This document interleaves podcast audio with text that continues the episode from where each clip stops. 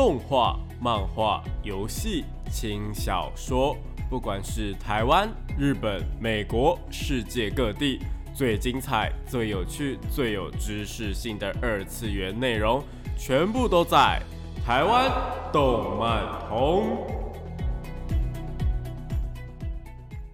嗨，大家下午好啊！欢迎来到台湾动漫通二点零的节目现场，这边是复兴广播电台台北、台中、高雄 AM 五九四，台中 FM 一零七点八。我是你们的主持人电波 B B，可以找 B B 就好哦。脸书搜寻电波 B B 就可以找到我以及相关的节目资讯。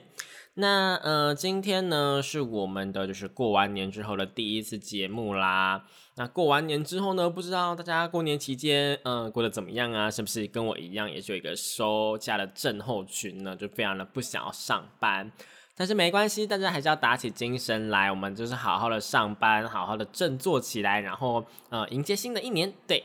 那呃，虽然说是这样讲啦，不过过完年之后，是不是要迎接一个嗯，非常非常的有人觉得开心，有人觉得非常困扰的节日呢？没错，就是我们的二月十四号，我们的情人节。那情人节就是嗯，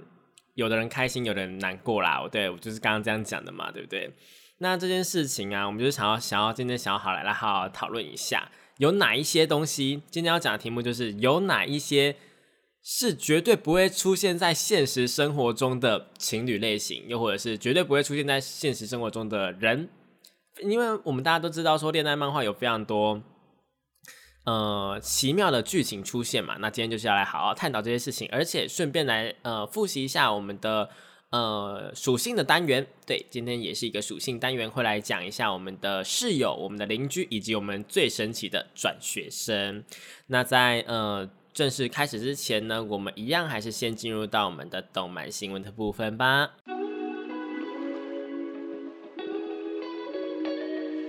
少年少女、热血感动、悬疑推理、恐怖血腥、寓教娱乐、恋爱放闪、BLGL，各式各样的动漫作品推荐，全部都在动漫推推。那现在啊，是我们动漫推推的时间。这个单元呢，主要跟大家推荐一些国内外优良的动漫作品，也有可能是游戏或是轻小说，都是有可能的哦。那今天呢，就是要来讨论说，嗯，我们这个嗯情人节的部分，我们情人节到底有哪一些东西呢？有哪一些动画，以及有哪一些角色，有哪些属性呢？是我们可以来进行一个探讨的。那首先第一个呢，就是我们属性的部分啦。大家会不会觉得说，很多的动画或者是很多的漫画作品，就是非常多的，甚至是戏剧，尤其是日剧的部分，我觉得日本人他们就是非常的喜欢转学生这个概念。除了转学生之外啊，还有就是邻居跟青梅竹马都是非常非常非常适合故事开头的。我们很常就会听到或是看到说，哦，今天学校来了一个转学生，然后故事就这样展开了。又或者是哦。邻居，我们今天隔壁搬来的一个邻居，然后故事就这样展开了。又或者是什么呢？就是另外一个呢，就是我们的呃室友的部分。那室友的部分，就当然就是哦，我们去住宿，然后呢，就是室友跟呃跟我同房的室友竟然怎么样怎么样的故事就这样产生了。那当然呢，不只是什么恋爱作品，其实室友的部分，应该说室友这个东西比较特别啦。我们先讲室友好了。是有这个东西会展开的故事啊，呃，有关于恋爱的，当然可能就是 B L 跟 G L 嘛。毕毕竟学校的宿舍大部分呐，大部分还是有良知的作品的话，正常的作品的话，基本上都还是同性别的呃宿舍，就是同性别的人才会住在一起，而不是说什么男生女生住在一起。不过啊，一些比较嗯里面的作品里番的部分呢，可能就是会有男生女生住在一起，又或者是比较特别的轻小说，他们可能就是会有男生女生住在一起的情况出现，又或者是类似那种嗯比较时代背景比较不一样的作品的话，比方说像在战争里面军人的部分，他们可能呃住在同一个帐篷里面的这种室友，也是有可能男生女生混在一起啦。不过室友的部分呢，基本上还是比较多是同性别的啦。好，我们就是先这样讲一下。那室友这个东西呢，故事要怎么展开呢？如果是在 BL 作品里面的话，或是 GL 作品里面的话，当然就是呃互相看不顺眼，又或者是哦我在早上的时候遇到你，然后我很讨厌你，结果后来发现说我们竟然住在同一个呃宿舍同一间房间里面，然后接着呢就会很顺的接到啊什么你竟然是转学生，然后我们竟然又是同一个班级，这怎么会这样子？然后两个人就是互看不顺眼，然后最后最后最后然后闹一闹闹一闹闹一闹之后还是在一起了，对。然后大家有没有觉得这个套路非常非常的熟悉呢？那邻居的部分当然也是一样啊，就是可能说，哦，你是转学生，我好讨厌你哦。就我们一回家发现，哎，我们怎么住隔壁？你怎么跟我住同一栋？就是这种感觉啦，好不好？这室友、邻居跟转学生呢，我觉得这三个东西都是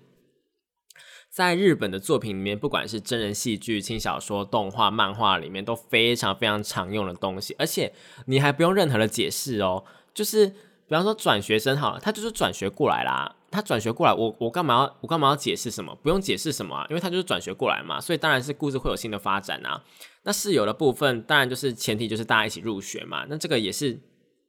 没有什么好解释的，我们就是一起的新学生啊。那邻居的部分也是就是搬过来这样。他跟呃这三个东西跟青梅竹马其实也有一点点关系，因为。很多的故事嘛，是不是都会设定说什么另一个主角？比方说像是啊，今天男主角在班上，然后突然有一个转学生转过来，然后呢，这个转学生竟然是男主角忘记的青梅竹马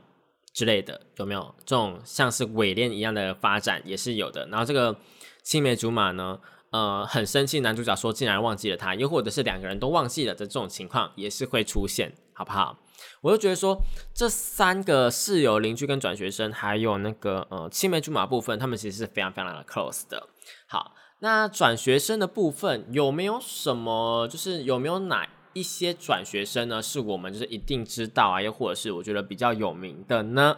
好，那第一个我想要说的，其实他应该不太算是，嗯，怎么讲？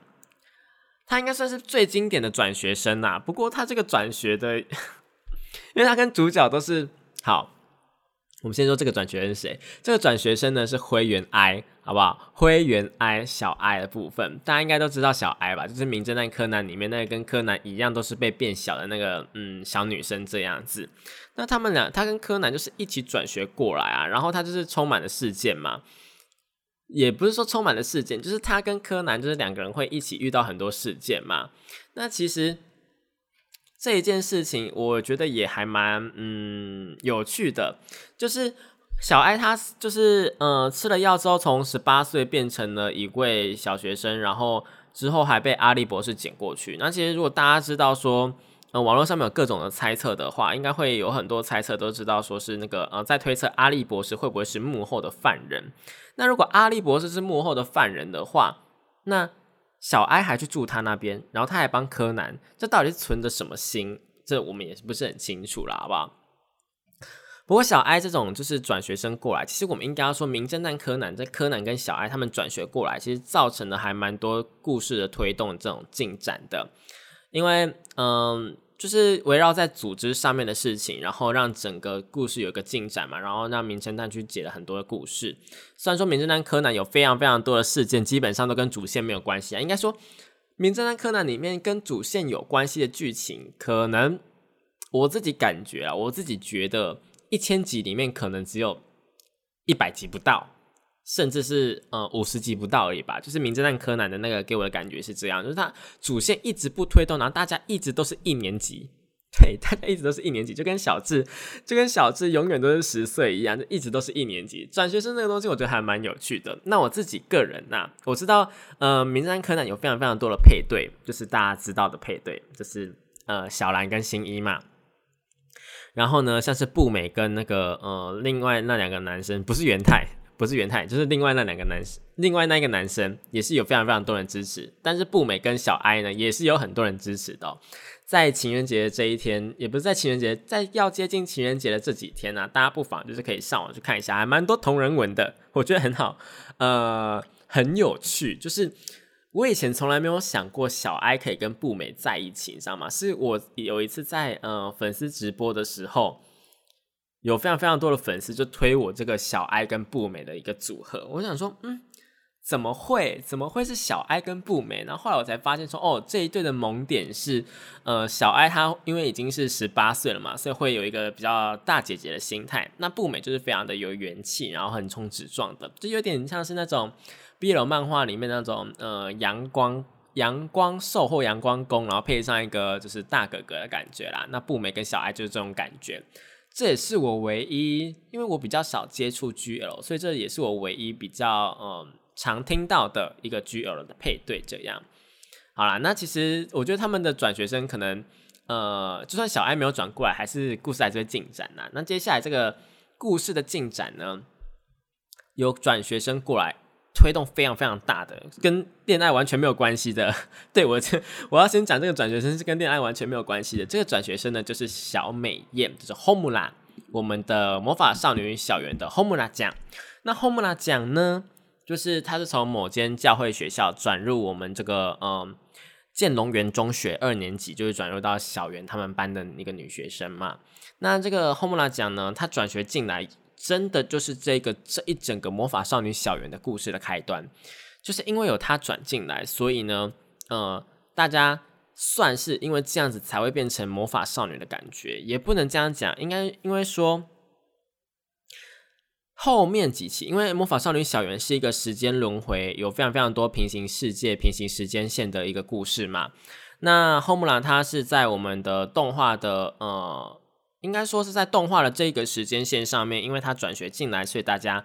才没有变成魔法少女，又或者是才有机会变成魔法少女，就跟她是息息相关的。因为在其他的时间线，可能他们是早就已经变成魔法少女，才跟后木兰讲见面的。那呃，这个转学生过来呢，当然就是推动了故事啊，因为可能会保护他们呢，可能会呃让他们觉得说他是敌人呐，有非常非常多的误会啊。转学生的效用呢，我觉得就是放在这里，就是会打破平常比较和稳的，应该说比较和平的日常生活。像是小圆他们可能就是呃平常就是在那边上课，就是也没干嘛，但是就是后木来讲进来之后呢，他们就突然遇到了很多事情这样子。嗯，我是觉得呃。后面就大家也都知道说，嗯，因为大家都是一个魔法少女，所以在时间轮回的部分，嗯，有非常非常多的故事的发展。所以我觉得，嗯，转学生这个部分在魔法少女小圆是非常非常重要的一个元素啦。那如果要讲回到恋爱作品的部分，恋爱作品的话，呃，有非常多一样也是，嗯，这个这个也算是啦，就是大家知道《新世纪福音战士》吗？新世纪福音战士的明日香其实也是转学过来的，那他这个转学过来就是非常的理所当然呐。你说为什么嘛？因为主角跟林波林就是都是在同一个班级里面嘛。那当然想当然，我们的那个另外一个女主角当然也是要来到我们的主角的班级里面啊。它就是一个这样的概念，大家这个转学生都是要一起一起运作的。一起到主角班级，不管怎么样，转学生一定会转到主角的班级就对了啦，好不好？日本的一些剧情就是非常非常喜欢这样子做。那其他像是，呃，我自己觉得跟恋爱相关最我自己最熟悉的作品，其实是我的妹妹不可能那么可爱。我的妹妹不可能那么可爱呢，其实它里面有一位第二女主角。应该算是第二吧，又或者我们可以说，她其实，在衣服线里面也算是第一女主角，就是我们的黑猫，我们的五更琉璃啦。那黑猫的部分呢，它其实转学过来比较不一样的是，它并不是转学到主角的班级里面，因为大家也知道，他们主角叫做金界嘛。金界他是呃高中二年级还是三年级？那呃黑猫转过去的时候，其实是变成他们的学妹的。不过呢，因为黑猫他自己个性的关系，就是呃比较中二一点。就是比较嗯难相处，所以呢，因为个性的关系没有办法融入班上，然后就在主角建议下面，他们一起加入了一个社团，这样子，好像叫做游戏研究会吧。那加入这个社团之后啊，就是他们就是一起，也算是有那个嗯，怎么讲，故事进展的感觉，有那种恋爱元素的感觉。就是你不一定是要转学到主角的班级，但是你一定是要转学之后呢，跟主角们有非常非常多密切的相关，嗯。就像是加入社团，你可以是学妹，有没有？就多加了一个学妹的属性。你是转学生学妹，多棒啊，对不对？同时拥有两种萌属性。那我觉得黑猫它，黑猫它跟金界的部分呢，其实是我觉得是我的妹妹闹这么可爱里面最最最最最多人去看好，也是最多人喜欢的部分啦。因为黑猫的粉丝还蛮多的，虽然说粉丝们可能会不喜欢他跟金界在一起，然后这我可以理解，就是不想要喜欢的女生跟别人在一起嘛。不过因为毕竟这就是故事的发展，也就是这样子。那在呃，不过在故事的本传里面，他们最后啊，其实是有。类类似交往啊，应该说他们有交往，可是后来又分手，是因为说，呃，故事后面的剧情比较复杂一点点，就跟毕竟我们的真正的女主角还是我们的妹妹嘛。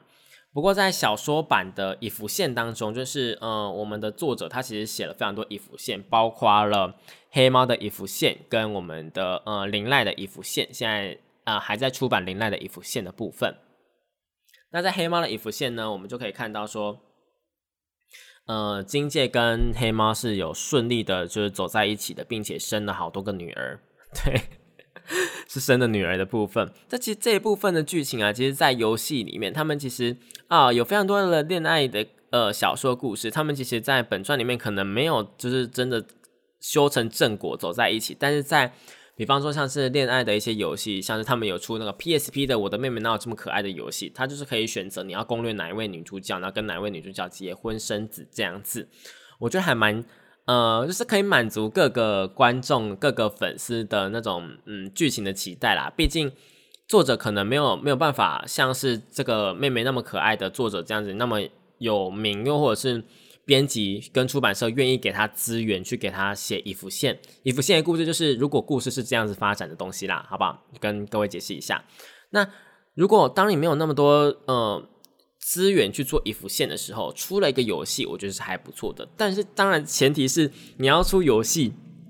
也是需要有一定的就是名气，有一定的资源啦。不过我觉得比起让作者再去写这个一幅线，他呃做游戏的部分呢，其实我觉得是。会比较容易一点点的，毕竟游戏可能会有很多个呃剧本写剧本的人，他们就是他们的职业叫剧本，剧本呢会来一起协助你。但小说的部分可能就是老师要自己去做写作这样子啦。嗯，好啦，怎么扯那么远？但是就是呢，呃，我觉得大家情人节的时候也是可以看一下这一部我自己个人非常喜欢的《我的妹妹哪有这么可爱》的部分啦，好不好？那呃，里面的转学生就是我们的黑猫，我们的黑猫非常可爱哦。好，那讲到这边呢，我们先暂时休息一下好了，我们来听一下好听的歌曲。欢迎回到台湾动漫通二点零的节目现场，这边是复兴广播电台台北、台中、高雄 AM 五九四，台中 FM 一零七点八，我是你们的主持人电波 BB。那刚刚我们其实讲了差不多那个转学生跟邻居还有我们的室友的部分嘛，那其实这三个东西我觉得就是同一个东西啦，就是都是一个。呃，这些作品他们去做呃开端的一个步骤，就是我们一定要先一个开端，然后才有这些嗯事情发生。如果没有这些人的话呢，没有这些呃开头的话呢，这故事就不能够顺利的去发展啦。那讲到这边，我们还是不得不回来我们的呃情人节的部分，对，非常非常的讨人厌，但我们还是要回到情人节的部分。那我们今天想要说的一些情人节的情侣动画，应该就是嗯，大家也是非常非常的熟悉啦，好不好？嗯，我想要讲一些比较嗯童年一点点的童年一点点的 CP，不知道大家对童年一点点的 CP 有没有什么样的想法呢？因为我们之前其实，在呃去年的七夕的时候是讨论过。呃，比较新一点点的 CP，那现在我们就是讲一些比较旧一点点的 CP。那我个人，我个人，我个人童年最喜欢的一个 CP 的部分，真的不是什么嗯很少女的漫画，也不能说它不是少女漫画，因为它是少女漫画。那这一对 CP 呢，就是我们的犬夜叉以及我们的阿里拉。那其实。犬夜叉跟阿里啊，他们后面的发展呢，大家应该也是最近也有看到他们的半妖的夜叉姬啊，好不好？半妖夜叉姬就是展开了一个新的故事嘛。他们结婚生子之后，大家都结婚生子之后，然后那一些小孩们出去冒险的故事。那阿里跟犬夜叉他们到底是怎么样结下这个缘分的呢？其实，嗯，有看犬夜叉的人应该也都知道啦。那我觉得这一对 CP 它最让我印象深刻的，其实并不是他们本身的呃关系有多密切，而是犬夜叉。我觉得犬夜叉它分明就是我我我小时候在看的时候就觉得说犬夜叉分明就是在找一个替身的感觉。就大家也知道说阿里跟谁长得很像嘛，对不对？阿里跟谁长得很像？那犬夜叉是喜欢那个谁？我连他的名字都不想讲。犬夜叉是喜欢那个谁？那他后来遇到了阿里，然后把他误认为是那个谁之后，然后就是有一点对阿里有点，一开始就是有一点点小动心了啦。一开始就有一点点，嗯，我觉得一开始我就有点讨厌这个发展，就是他们有一点把他当成替身的感觉。不过后来当然是犬夜叉，就算后来遇到了桔梗，哦哦，对，是桔梗，好吧，那个谁就是桔梗。遇到了桔梗之后，遇到了桔梗复活之后，还是没有把，还是没有跟桔梗在一起，而是选择跟阿里在一起，因为。嗯，也不能说是故事需要啦，就是我觉得他们后期犬夜叉还是跟阿里发展的还蛮顺利的。毕竟犬夜叉当初会被封印，其实算是被桔梗有点被骗过去的感觉嘛。那呃这一对 CP 呢，他们最后修成正果的过程啊，其实也是蛮蛮热闹的，也不能说是蛮热闹的，就是蛮戏剧化的。因为阿里他是现代人嘛，那他从那口井来到古代之后呢，他是有点类似放弃了他在现代的身份，然后就是直接来到了古代，然后跟犬夜叉一起生活。所以在我觉得很庆幸的是，在半妖夜叉记里面，我们可以看到阿里他们在现实生呃现实世界当中的一些家人们的境况，包括他弟弟啊，然后包括他妈妈、他阿公啊的这些人，我觉得还蛮嗯。还蛮欣慰的啦。那犬夜叉跟阿里其实是我就是最印象深刻的一对情侣。不过说实在话，小时候印象深刻的那一些 CP 其实非常非常多，都非常的乱，好不好？包括了我接下来要说这个小红豆，大家知道小红豆吗？小红豆就是那个嗯 OP 的时候会在那边甩头，会在那边摇头那个动画。那其实，在动画版的结局啊，因为永之助最后因为爸爸工作关系，所以他必须要离开日本嘛，所以跟呃小红豆是在是一个道别的状况，就他们是美好的道别，这样虽然说有一点难过，但就是美好的道别，然后那个嗯。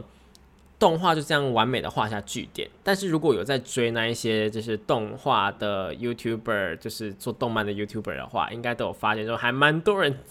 讲到这件事情，就是漫画的小红豆中间真的有非常非常非常多的波折，包括了小红豆在。国中的时候，因为永跟永之助不是同一个学校，所以他跟别人交往，有人跟他告白，他就跟别人交往，然后还在就是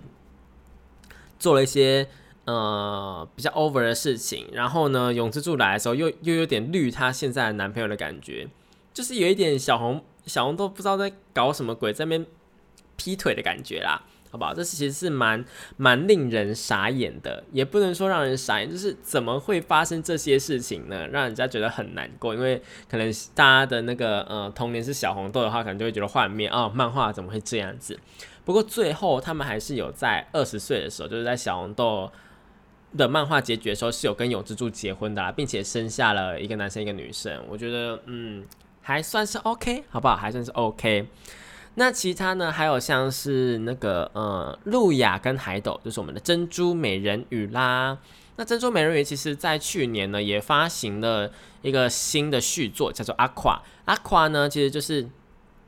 呃，在主角变成了露亚跟海斗的女儿，叫做呃 Lukia，对，叫做 Lukia，叫做七海 Lukia。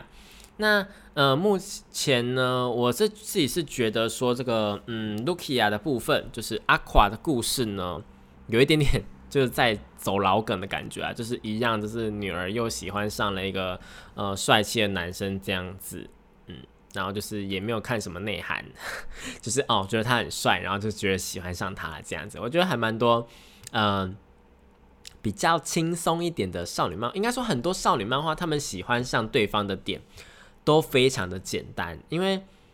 像现实生活中，可能大家去喜欢上一个人，可能会，比方说像是成年人好了，大家社会人了，可能会去考虑他的，呃，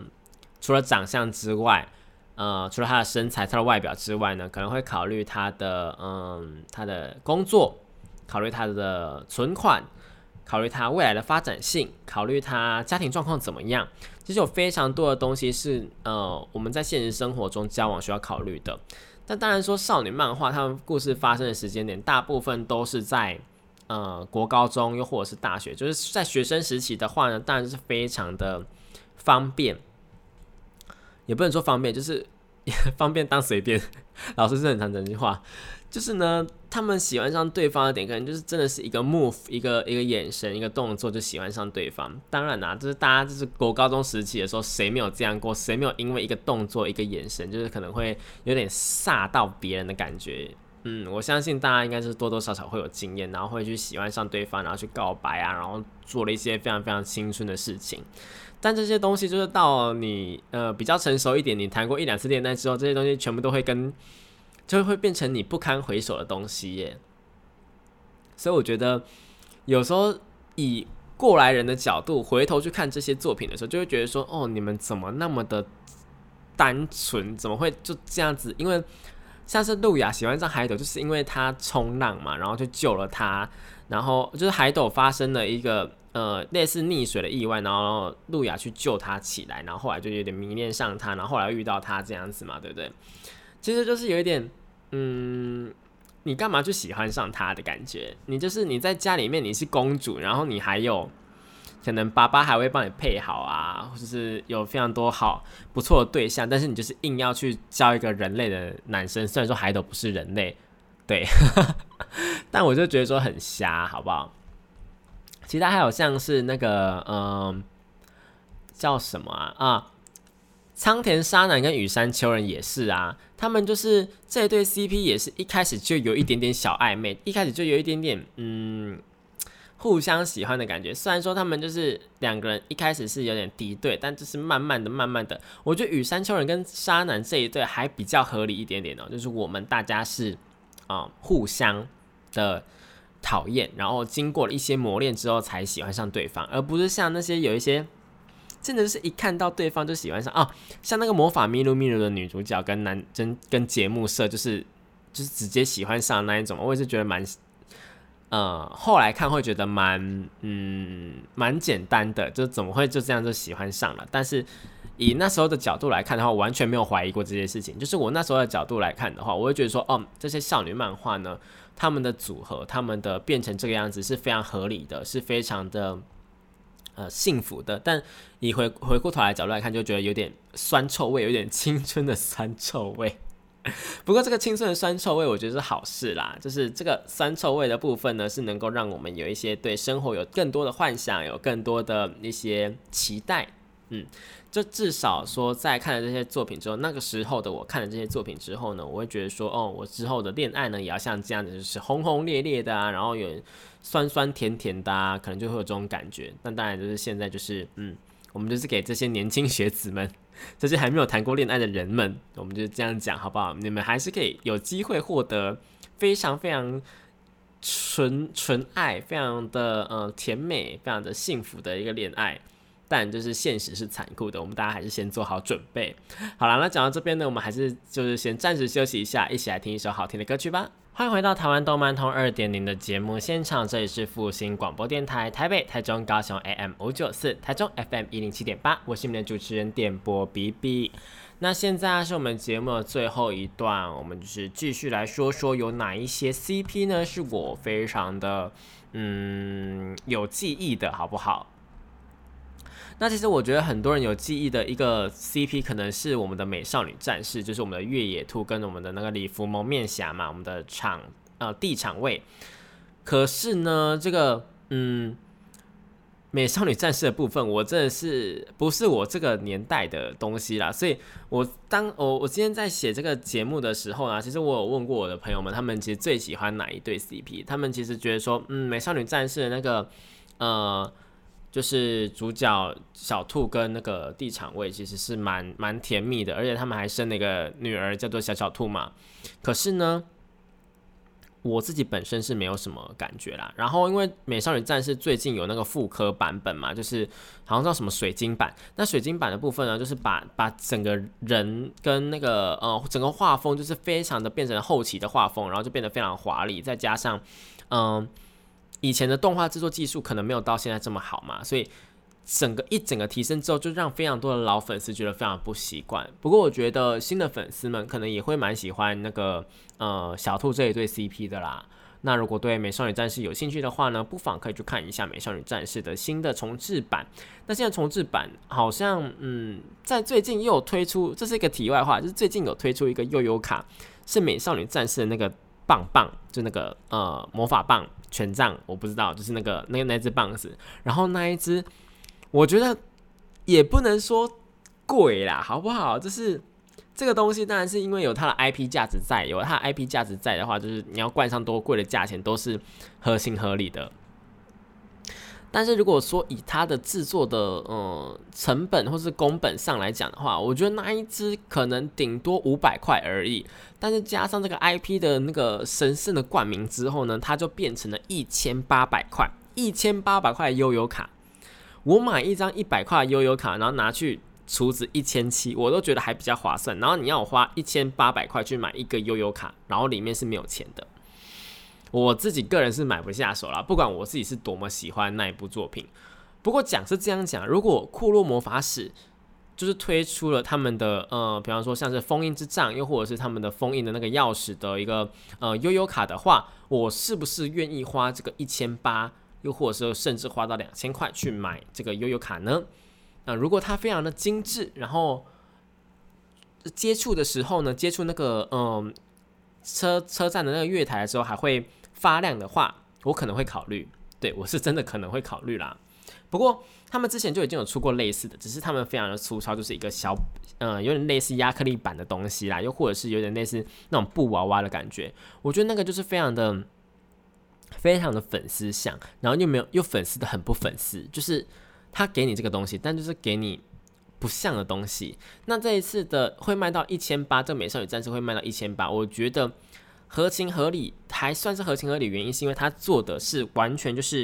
因为类似一比一，然后拟真，然后就是你是真的可以拿出去 cosplay 的感觉的那一种呃棒子。我会觉得说好，那至少它还是有一个道具的价值在，它还是有一个摆设的价值在。但是如果你是出那种，比方说像最近啊，呃，出了很多咒术回战啊，又或者是什么呃三丽欧啊，然后出了很多种的悠悠卡，然后它是那种卡通造型的，但它的卡通造型又非常的。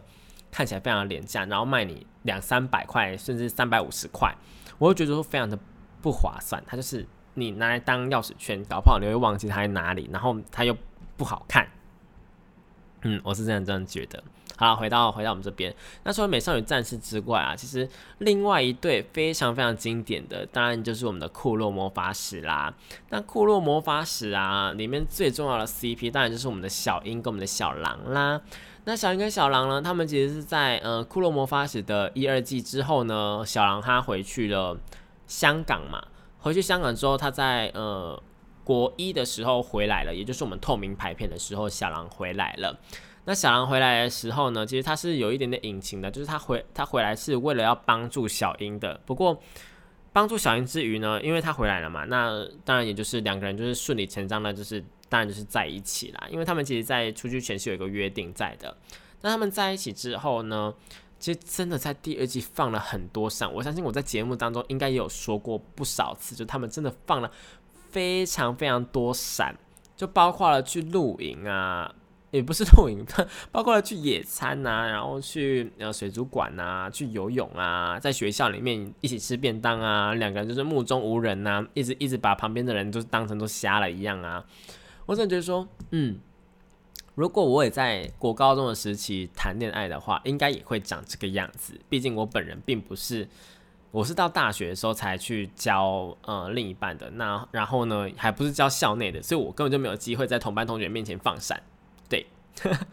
这是非常非常可惜的一点。我真的是人生最后悔的事情，可能就是这一件了。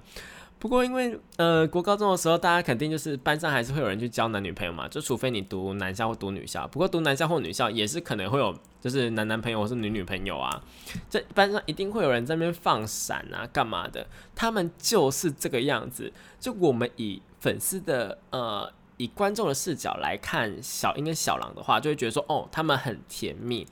他们就是很棒，就是他们这样纯纯的爱呀，然后就是很闪啊。那可能是因为我们年纪已经到了，也不是说年纪已经到，我们年纪已经大了，然后就是回来看的话，就觉得嗯还不错，还蛮闪的。但是如果你把这两个人，把小英跟小狼放到你的现实生活当中，放到你的同班同学的位置上的话，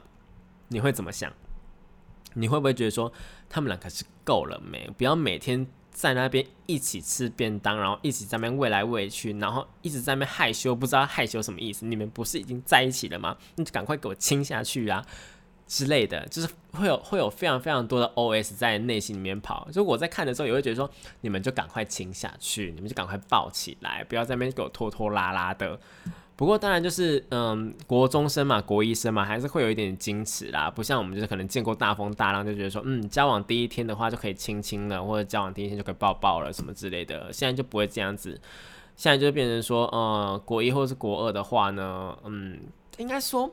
我建议大家就是国小、国一、国二、国三，就国小跟国中的时候谈恋爱，就是我们大家就是还是维持纯纯的爱就好，可能就是牵牵小手啊、亲亲嘴啊，这样就好了，最多就是这样哈。那其他更深入的东西呢？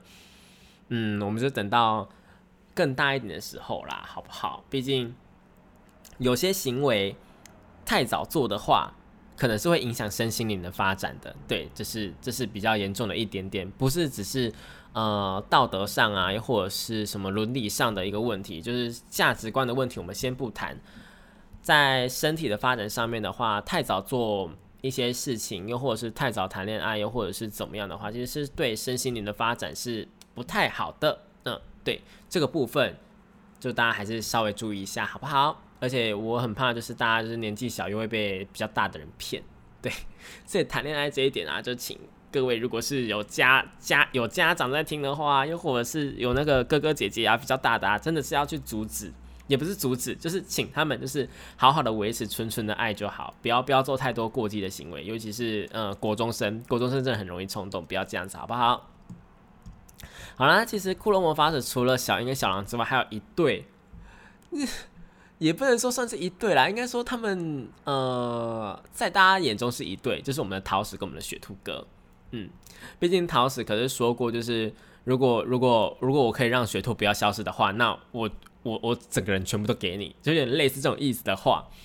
所以他们其实有点类似是一个 CP 的感觉啦。而且，嗯，毕竟雪兔它也不是真正的人类嘛，所以桃矢跟雪兔其实我觉得是可以在一起的。也不是说是可以在一起，就是他们，他们彼此都是有点类似魔法师的感觉啦，因为都是有魔法的存在的话，那我觉得他们在一起是非常非常合情合理的。而且很多人，尤其是官方，官方很喜欢推出他们两个的例会，就是他们俩一起的例会。比方说，像是他们有一张图非常故意，是桃矢拿着外套，然后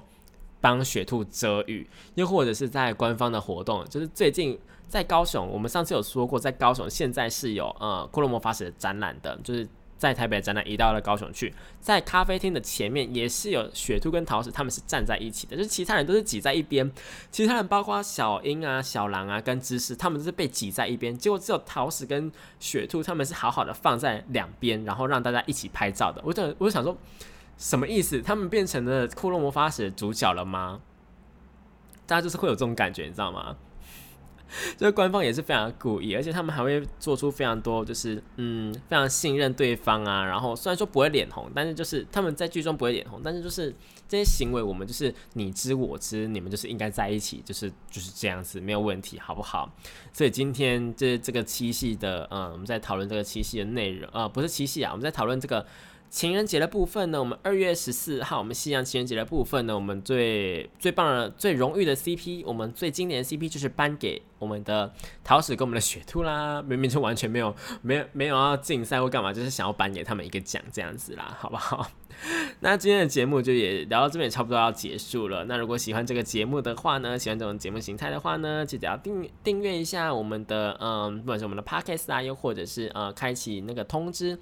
呃，FB 粉砖呢，就是定期的通知你说，哦，我们的台湾动漫通要呃首播啦，就是要在呃复兴广播电台播出啦。对，就记得要去 FB 脸书粉丝团，或者是追踪我的 IG，或者是去订阅我的频道，都有可能会接收到最新的动漫资讯。那我是 BB，我们下个礼拜一样同一时间在空中相会喽，拜拜。